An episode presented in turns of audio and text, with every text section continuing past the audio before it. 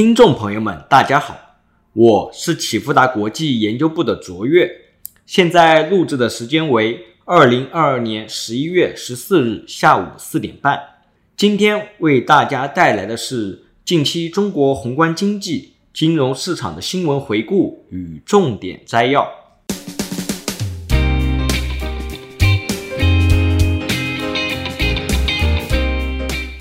政策方面，十一月十一日。国务院应对新型冠状病毒肺炎疫情联防联控机制综合组发布关于进一步优化新冠肺炎疫情防控措施、科学精准做好防控工作的通知，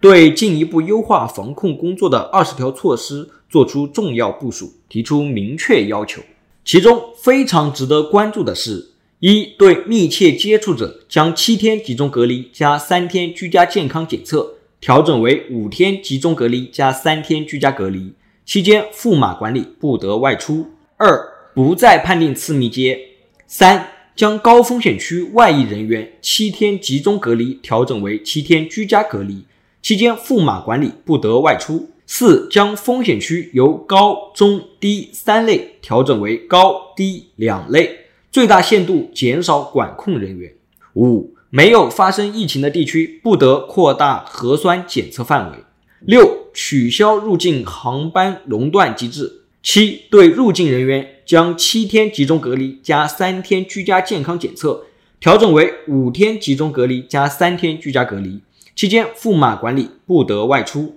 八、加快新冠肺炎治疗相关药物储备。九、加大一刀切、层层加码问题整治力度。本次疫情防控措施相关通知意味着中国距离重新开放迈向重要一步，也符合十一月二日 Podcast 中的预期。结合美元指数回落的背景下，A 股、港股迎来阶段性大涨。考虑到基本面尚未出现实质性改善，当前阶段更多是情绪宣泄和空头回补，警惕指数放量背后的资金风格高低切换。另外，十月剩下的经济数据重要性相对减弱，更应该关注十一月以后的疫情高风险地区数量和出行相关高频数据的拐点。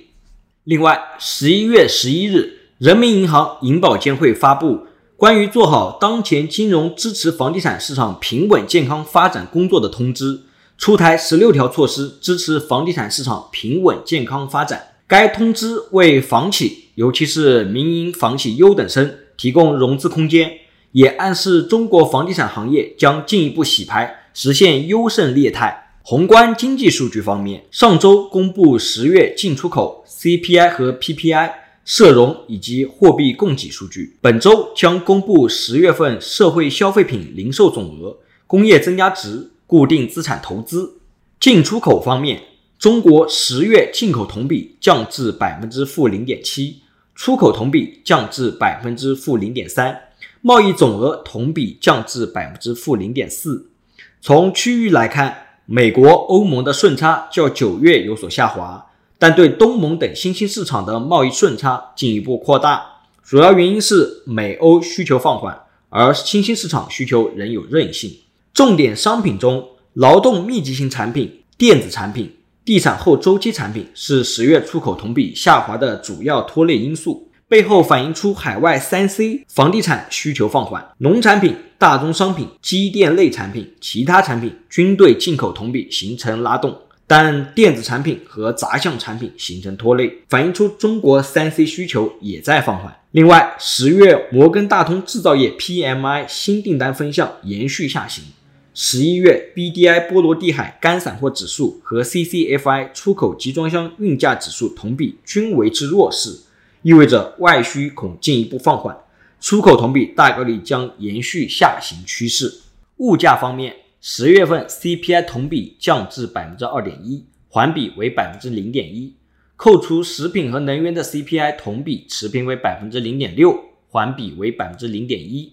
具体结构上看，食品价格环比为百分之零点一，其中猪肉、鸡蛋涨价明显，但其影响被水果、蔬菜价格的回落所抵消。交通和通信环比跌幅收窄至百分之负零点四，主要受国际油价维持相对弱势，带动国内汽油、柴油价格小幅回落。同时，十月份全国高风险地区从八百六十四个增至两千六百五十一个，疫情扩散冲击出行需求。截至十一月十一日，猪肉批发价格降至三十四点八六元每公斤。随着发改委抛储和能繁母猪产能回补，后续猪肉价格上涨对 CPI 同比拉动有望减弱。值得留意的是，核心 CPI 同比持续弱势，反映出中国内需仍然偏弱。也为降息降准打开空间。十月份 PPI 同比持续回落至百分之负一点三，环比为百分之零点二。同比大幅回落，很大程度上来自于去年高七期所致，该影响将持续至下个月。PPI 环比结构中，采掘加工环比上涨，所有生活材料环比上涨。社融方面，十月份新增社融九千零七十九亿人民币。较去年十月减少七千零九十七亿人民币。结构上来讲，新增政府债券较去年十月减少三千三百七十六亿人民币。考虑到今年上半年已经将二零二二年全年的地方政府专项债额度用完，二零二三年专项债额度虽然已有部分地区提前下达，但发行时间可能会在明年的一月份。因此，十一月和十二月新增政府债券仍将成为新增社融的拖累因素。企业贷款方面，中长期贷款季节性回落，但高于去年同期，可能是受益于三千亿政策性金融工具的发放。后续企业信心的恢复取决于当前疫情恶化程度、防疫政策放松力度、地产融资放宽幅度、海外需求放缓深度。居民贷款方面，中长期贷款持续不及去年同期，可能原因是中长期贷款主要用于房地产。但房价缺乏上涨动力，房企债务不断违约、烂尾楼事件、居民收入不确定性上升，疫情仍然对出行产生扰动等因素，打击居民购房信心，将会在较长时间压制居民中长期贷款的修复。十月 M 一同比降至百分之五点八，M 二同比降至百分之十一点八，M 一减 M 二剪刀差降至百分之负六。整体来看，金融机构不缺乏流动性。但流动性从金融机构流向实体经济的难度仍然较大，未来可能还会有进一步降息降准的空间。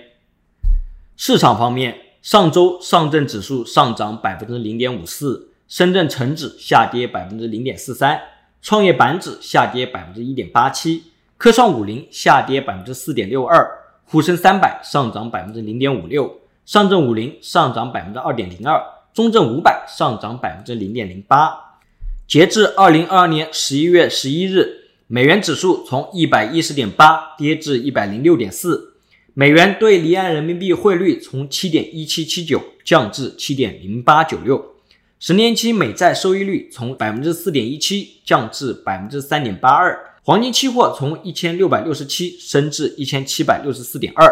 恐慌指数 VIX 从二十四点五五降至二十二点五二。十年期减两年期美债利差降至负零点五二，十年期减三个月期美债利差降至负零点四六，长短利差持续倒挂。一九八五年以来，十年期减两年期美债利差和十年期减三个月期美债利差均变为负值后，美国经济陷入衰退的概率为百分之百，意味着二零二三年美国衰退已成必然。考虑到美国部分经济数据已经开始走弱。同时，美国十月份 CPI 不及市场预期，弱化美联储加息预期，令市场短期风险偏好转强，为风险资产提供很好的估值修复空间。下次需重点关注十二月二日的非农就业数据，若继续出现非农就业强劲、失业率上升的组合，则有望为风险资产继续提供估值修复的机会；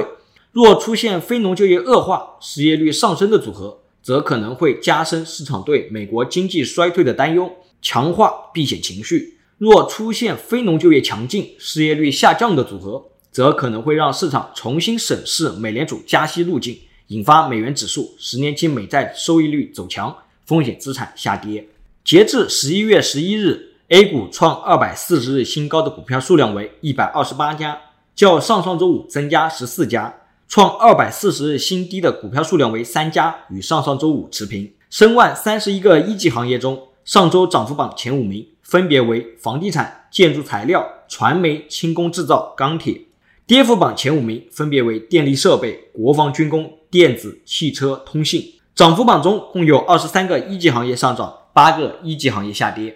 宽基指数市盈率估值方面，上证指数、创业板指、上证五零、沪深三百、中证一千处于百分之二十以下的安全区域，深圳成指、中证五百处于百分之二十至百分之八十的适中区域。市净率估值方面，上证指数、上证五零、沪深三百、中证五百处于百分之二十以下的安全区域，深圳成指、创业板指、中证一千处于百分之二十至百分之八十的适中区域。综合来看。仅上证指数、上证五零、沪深三百估值相对安全。行业指数估值方面，煤炭、轻工制造处于百分之八十以上的危险区域；建筑、建材、房地产、交通运输、电力设备及新能源、商贸零售、家电、银行、非银金融、通信、传媒处于百分之二十以下的安全区域。其余一级行业处于百分之二十至百分之八十的适中区域。指数风险溢价方面。上证指数、创业板指、沪深三百、深万 A 指的风险溢价均偏离均值超过一倍标准差，意味着中国的股票相对债券仍然具备较高的配置价值。如果你想更及时的获得最深入的新闻解读和最具前瞻性的市场分析，请用 Line 搜寻启富达国际 Line at 或者 FB 搜寻启富达国际并关注。